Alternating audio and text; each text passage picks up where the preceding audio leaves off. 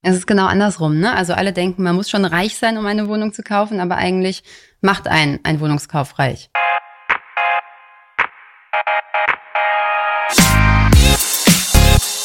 What the Finance? Kann ich überhaupt noch Immobilien kaufen? Und wenn ja, was muss ich alles beachten? Herzlich willkommen bei What the Finance, dem Finanzpodcast für Frauen von und mit der Brigitte Academy. Mein Name ist Laura Heyer, ich bin Redakteurin und Finanznewbie. Und wir bringen für dich alle zwei Wochen Finanzen auf den Punkt.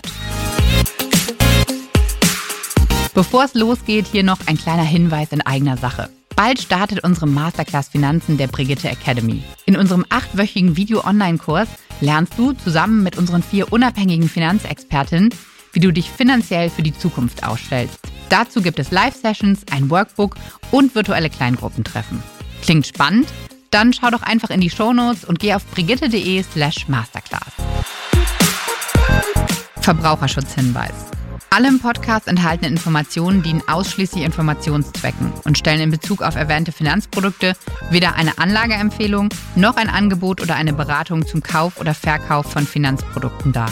Die Brigitte Academy Redaktion übernimmt keine Gewähr dafür, dass die dargestellten Finanzprodukte bzw. die entsprechenden Informationen für die jeweilige Nutzerin des Podcasts auch tatsächlich geeignet sind.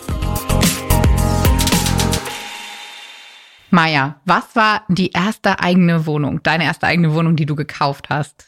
Die erste Wohnung, die ich in Deutschland gekauft habe, das war eine kleine Wohnung in Frankfurt Nordend, eine Top-Top-Top-Lage 40 Quadratmeter. Ich wollte einfach schauen, ob ich mich traue, sowas zu machen. Und dann habe ich darauf aufgebaut. Okay, und Anais, wie war's bei dir?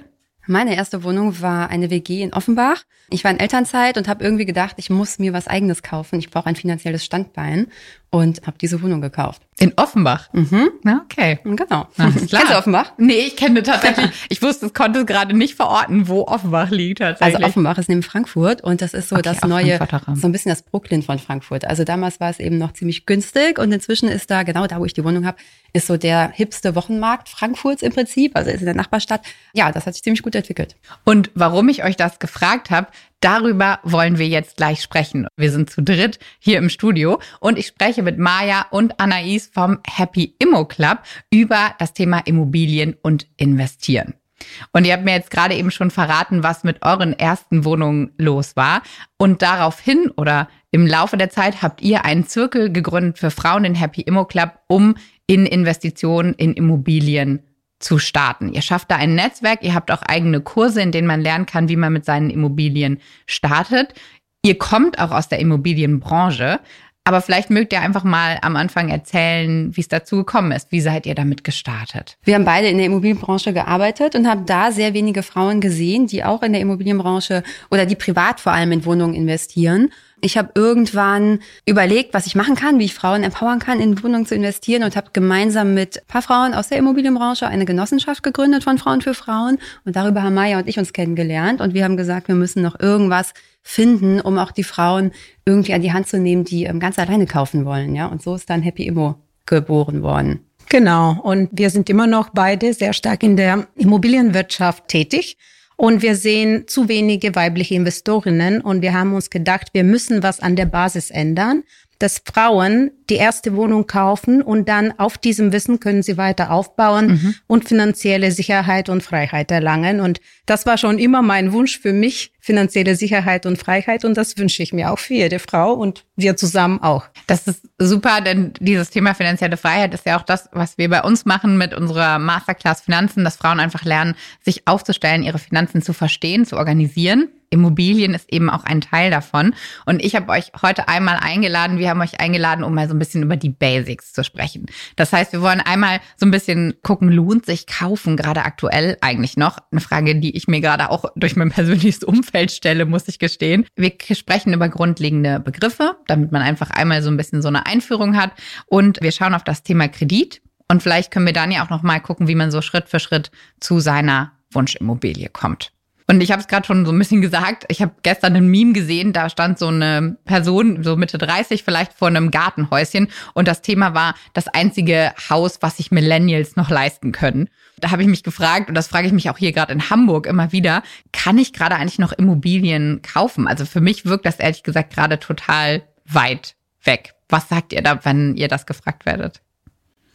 Da ist die Frage immer nach dem, was du willst. Ne? Also wenn du eine Wohnung für dich suchst oder ein Haus für dich, dann würde ich sagen, nein. Wenn du aber eine Wohnung suchst als Kapitalanlage, dann ist die Zeit jetzt gerade super, ja. Also es kommt immer drauf an, wirst du eben die Taube auf dem Dach oder den Spatz in der Hand, ne? Und wir sagen, dass die kleine Kapitalanlage ein super Start ist, eigentlich genau wie Maya das gerade erzählt hat, ne? Mit dieser kleinen Wohnung, die man sich eben leisten kann, anfangen und dann schauen, wie sich das entwickelt, ja. Das sind wir also irgendwann, wenn man die erste Wohnung gekauft hat und die finanziert sich von selbst, dann kann man vielleicht die zweite Wohnung kaufen und vielleicht hat man irgendwann dann auch das Geld für ein Eigenheim. Aber das sehen wir überhaupt nicht als Muss. Mhm. Und zu deiner Frage, kann man heute kaufen? Auf jeden Fall kann man heute kaufen. Wir sehen bei uns im Bootcamp, kaufen die ganze Zeit Frauen Wohnungen. Gerade hat eine gekauft, deiner Mietrendite, wir kommen ja später dazu, von circa sechs Prozent in Darmstadt. Es gibt solche Wohnungen. Eine andere hat in Leipzig gekauft. Also du musst nur die überlegen, wo du kaufen möchtest. Und wie Anais gesagt hat, natürlich Kapitalanlage oder Eigenheim. Und wir sind aktuell mehr Team Kapitalanlage, weil das geht viel schneller. Mhm. Du musst nicht lange überlegen. Gewisse Kriterien müssen eingehalten werden, aber das war's dann auch. Ne? Dann kannst ja. du einfach kaufen. Und du kannst auch mit viel weniger Geld starten ne? bei einer Kapitalanlage. Denn wir haben auch eine Frau, die hat in Essen gerade eine Wohnung gekauft und sie hat all in 9000 Euro Eigenkapital eingesetzt. Und das geht natürlich beim Eigenheim nicht, ja, weil du wirst ja wahrscheinlich keine ganz kleine Wohnung, sondern du wirst irgendwie was Größeres oder vielleicht ein Haus oder in Hamburg, ne? Und das ist dann viel zu teuer. Da brauchst du dann viel mehr Eigenkapital, als wenn du mit einer kleinen Wohnung startest, wie zum Beispiel in Essen. Das war jetzt in der Nähe vom Hauptbahnhof und ein super erstes Investment. Und ihr habt gesagt Eigenheim oder Kapitalanlage. Das heißt Eigenheim, ich kaufe für mich. Ich lebe mhm, dann auch in der genau. Wohnung und mache das sozusagen, damit ich keine Miete zahle als Idee, sondern den Kredit abbezahle. Versus Kapitalanlage heißt dann im Prinzip, ich investiere in die Wohnung, hole mir jemanden rein, an den ich das vermiete, um dann den Kredit genau. abzubezahlen, oder? Genau. Und wir sagen immer smart kaufen. Das heißt, dass die Miete Zins und Tilgung decken soll. Mhm. Das ist so der beste Kauf für uns aktuell. Und natürlich kann man auch nur einen Teil der Tilgung durch die Miete abdecken, aber man sollte schon versuchen, die ganze Kreditrate mit der Miete abzudecken. Wir kommen ja auch noch mal zu den einzelnen Begriffen, aber kannst du vielleicht noch mal sagen, was der Unterschied zwischen Zins und Tilgung ist? Ja, also der Zins sind die Kosten quasi, die Zinsen kosten dich Geld, also die kosten deine Finanzierung und die Tilgung reduziert deine Finanzierung. Das heißt, die Tilgung ist wie Eigenkapital irgendwann. Und durch die Tilgung hast du am Ende nach 25, 30 Jahren hast du den Kredit auf Null getilgt. Und äh, die Zinsen sind einfach die Kosten davon, weil die Bank will ja auch was verdienen, ne, wenn sie dir Geld gibt. Dann die Frage wäre ja auch noch so ein bisschen, ob ich allein oder zusammen kaufe, oder? Also generell die Frage, was will ich und wo will ich hin? Wie handhabt ihr das? Also es geht ja da hier um als Investment als Frau, vielleicht auch zur Absicherung wenn man sagt, okay, ich will eigenständig sein, ich will, will mir was zur eigenen Absicherung kaufen. Wie ist das, allein oder zusammen? Was sollte man bedenken? Also wir empfehlen bei uns im Club ganz oft, kauft mit einer Freundin. Also macht das gar nicht unbedingt mit eurer Partnerin oder eurem Partner, sondern macht das wirklich mit jemand ganz anderem. Und äh, zu zweit oder zu dritt kaufen ist total super, weil man sich natürlich Sorgen und Probleme teilt ne? und äh, das Ganze aber auch zusammen feiern kann. Mhm. Wir haben zum Beispiel zusammen eine Wohnung gekauft, noch mit einer dritten Person. Das war eine Wohnung, die wir, die war total, also mein Mann wollte sie nicht mit mir kaufen. Er meinte, das ist auf jeden Fall ein Groschengrab. Aber ich habe total an diese Lage geglaubt und wollte sie kaufen. Dann habe ich eben Maya und noch jemand anderen gefragt, ob wir sie zusammen kaufen. Wir haben es zusammen gemacht. Und jeder Handwerker hat uns erzählt, auf keinen Fall, das kostet Hunderttausende von Euros, das zu renovieren. Und wir haben einfach so lange uns da keinen Quatsch erzählen lassen, bis wir den richtigen gefunden haben, der uns das eben super renoviert hat. Und dann haben wir die Wohnung gut verkauft. Ja, also das war einfach, ähm, ich glaube, das ist total toll, mit einer Freundin was zu kaufen und das eben so durchzuziehen. Und deine Frage war ja eigentlich wahrscheinlich eher in Richtung Partner, Partnerin. Genau. Ja, kommt drauf an. Also man kann das auch umgekehrt machen. Man kann auch, gerade wenn jetzt eine Frau für die Familie zum Beispiel mehr einsteckt, weniger Geld verdient, dann ist es eigentlich nur fair, wenn ihr dann die Wohnung gehört. Ja, also wenn nur ihr die Wohnung gehört und wenn das auch im Ehevertrag gesichert ist, dass mhm. wenn man sich trennt, dass dann die Wohnung weiterhin ihr gehört.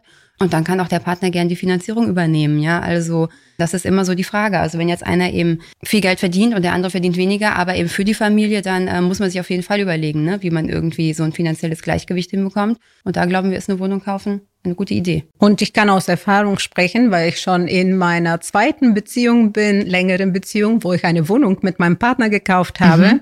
Ich habe immer Verträge gemacht. Also super gut ist es, wenn man GBR-Verträge macht, weil wenn man nicht verheiratet ist, könnte man den anderen Teil auch teilweise ohne Grunderwerbsteuer zu zahlen erwerben. Also da muss man sich natürlich schlau machen mit der Steuerberaterin.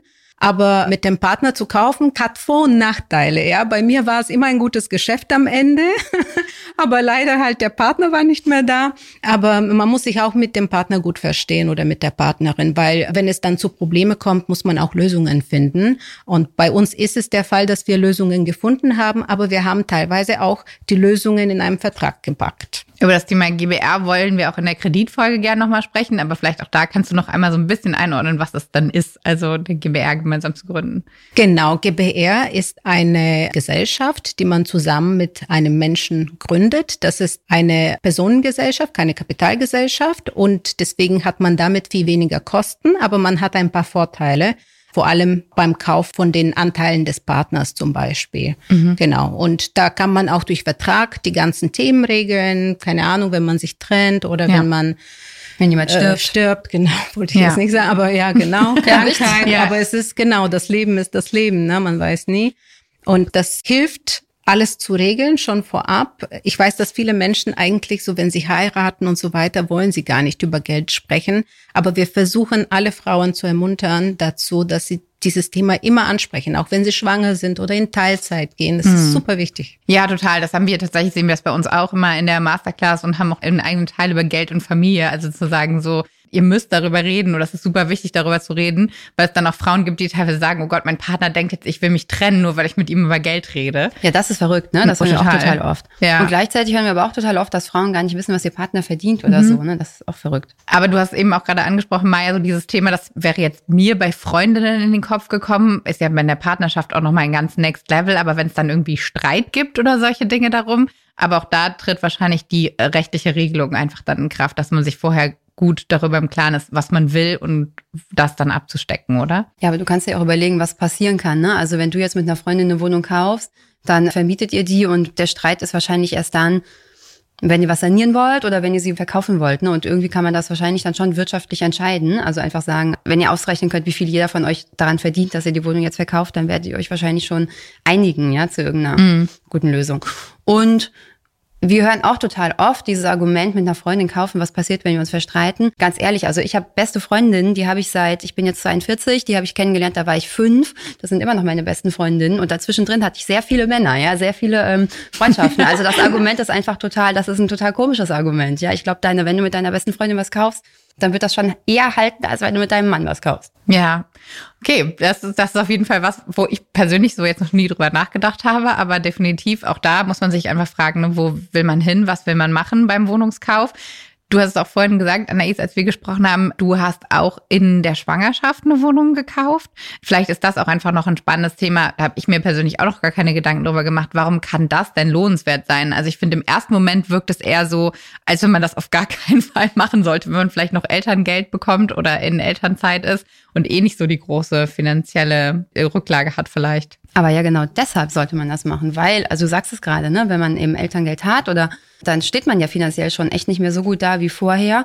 Genau dann sollte man sich überlegen, wie man diese Lücke schließen kann, also wie man eben wieder dahin kommen kann, dass man doch so gut dasteht wie vorher, ja. Und wenn jetzt jemand gerade Elternzeit nimmt und vielleicht länger auch als der andere Partner, dann ist das ein Karriereeinschnitt, ja. Dann ist das so, dass man eben paar Monate lang weniger Geld bekommt, dass man später befördert wird das muss man sich schon irgendwie, oder dass man, man hat auch paar Monate lang weniger in die Rentenkasse eingezahlt und dieses Geld muss man, muss man sich irgendwie sichern, ja. Und wenn man dann eine kleine Wohnung kauft, die einem irgendwann, wenn sie abbezahlt ist, eine kleine Miete, also ein kleines zusätzliches passives Einkommen einbringt, dann ist das eben wie diese Rentenlücke, die geschlossen ist. Hm. Ein anderes Thema, was da ja auch so ein bisschen mitschwingt, ist ja auch das Thema Eigenkapital tatsächlich. Also in meiner Vorstellung muss man halt viel Geld haben, um überhaupt eine Wohnung zu kaufen. Das ist ja auch so eine Mindset-Frage mhm. am Ende, so dieses Thema Money-Mindset. Ist das so? Also kann ich nur eine Wohnung kaufen, wenn ich eh schon Geld habe? Anais hat ja davor ein Beispiel genannt, wo eine Frau mit 9000 Euro Eigenkapital eine Wohnung gekauft hat. Ja. Wir sagen immer, bereite 10 bis 20 Prozent des Kaufpreises als Eigenkapital vor und dann kannst du eine Wohnung kaufen. Und natürlich, wenn die erste Wohnung eher eine kleinere Wohnung ist, 100 bis 200.000 Euro, dann brauchst du 10 bis 20.000 Euro Eigenkapital, um das zu tun, um eine Wohnung zu kaufen. Und es gibt, also ich muss sagen, unsere Erfahrung ist schon so, dass viele Frauen auch so viel Eigenkapital aufbringen oder tun sich zusammen mit ihrem Partner oder mit einer Freundin und äh, bringen das Kapital auf und können dann eine Wohnung kaufen. Aber ich finde, Alle denken, man muss super reich sein, um eine Wohnung zu kaufen. Das ist total das falsche Mindset. Ne? Es ist genau andersrum. Ne? Also alle denken, man muss schon reich sein, um eine Wohnung zu kaufen, aber eigentlich macht ein ein Wohnungskauf reich. So ist es eigentlich. Okay, das nehmen wir, glaube ich, mal als Start einfach mit für alles, was wir danach noch besprechen wollen. Aber vielleicht auch noch ein anderes Thema, was wir hier ganz gut anschließen können, ist ja im Moment auch noch, wenn ich mich frage, kann ich gerade eine Wohnung kaufen? Es hat sich einfach in den letzten Jahren viel verändert, was zum Beispiel die Zinsen für Wohnungskauf angeht oder auch was die Immobilienpreise angeht. Das ist, denke ich, auch gefühlt was, was viele jetzt auch in meiner Generation abschreckt, zu sagen, boah, ich kann mir den Kredit vielleicht auch einfach gar nicht mehr leisten. Wie schätzt ihr das aktuell ein? Also Wohnungskauf in aktuellen Zeiten wirklich? Also aktuell ist es schon so, die Zinsen sind viermal so hoch wie vor anderthalb Jahren und die Wohnungspreise sind gefallen. Aber sie sind nicht durch vier gefallen, ne? Also sie sind um ungefähr neun Prozent gefallen. Mhm. Das heißt, die Wohnung, also man zahlt jetzt schon jeden Monat, die Maya hat ja eben erklärt, ne, was Annuität ist. Man zahlt deutlich mehr, aber man findet immer noch Wohnungen, die sich rechnen. Also das Positive gerade ist, dass viel weniger Käufer am Markt sind, also die Konkurrenz ist nicht mehr so hoch. Und man kann schon deutlich handeln, ja. Also wenn jemand verkaufen möchte in einem Markt wie heute, dann ist er oder sie auch in der Regel wirklich bereit, den Preis zu senken. Also da haben wir auch wirklich viele Beispiele. Ja, wir haben zum Beispiel eine Frau, Maya hat vorhin, glaube ich, erzählt, die hat eine Wohnung in Leipzig gekauft für 210.000 Euro und äh, der ursprüngliche Preis war 270.000. Ja, also man kann eben ziemlich gut verhandeln mit guten Argumenten jetzt gerade. Heißt, man kauft jetzt günstiger ein als vor paar Jahren, aber man zahlt mehr für die Finanzierung. Das ist so. Aber die mhm. Finanzierung, die ist ja auch nicht für immer. Ne? Also wir empfehlen, dass man für zehn Jahre jetzt sich einen Kredit sichert und nach zehn Jahren guckt man einfach, wie liegen die Zinsen. Sind die Zinsen besser, dann refinanziert man oder man verkauft die Wohnung dann eben. Hm, weil andersrum könnte es ja auch gut passieren, dass man dann vielleicht noch höhere Zinsen zahlen muss, ne? so als Anschlussfinanzierung. Genau, das könnte sein. Das ist jetzt nicht wahnsinnig wahrscheinlich, aber es könnte natürlich sein. Mhm. Dann könntest du die Wohnung verkaufen und dass die Wohnung, also wir bei uns im Club, wir erklären, wie man eine gute Wohnung kauft, ne? also wie man ein gutes Investment macht. Und wenn man ein gutes Investment macht, dann ist die Wohnung in zehn Jahren auch deutlich mehr wert. Ja, also mal als Beispiel, in den letzten 18 Jahren sind Wohnungspreise jedes Jahr um 4,8 Prozent gestiegen. Und da hatten wir auch Lehman-Krisen und sowas mit drin. Ne?